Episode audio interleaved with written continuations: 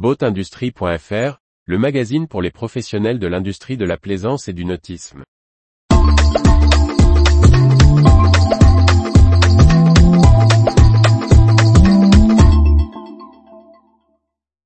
Lippert Catamaran repris par un actionnaire de Dream Yacht. Par Briag Merlet.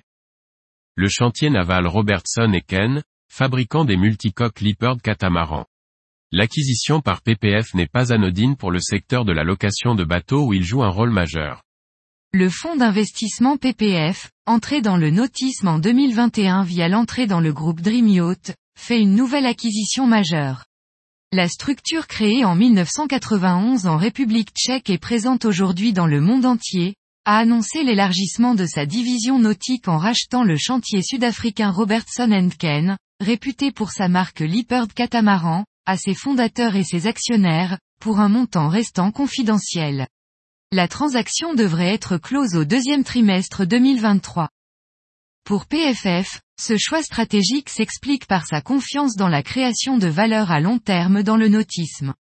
Le fonds indique vouloir remplir les engagements de Robertson Ken sur les marchés du catamaran à voile et à moteur, et aider au développement des futurs bateaux de la marque Lippert.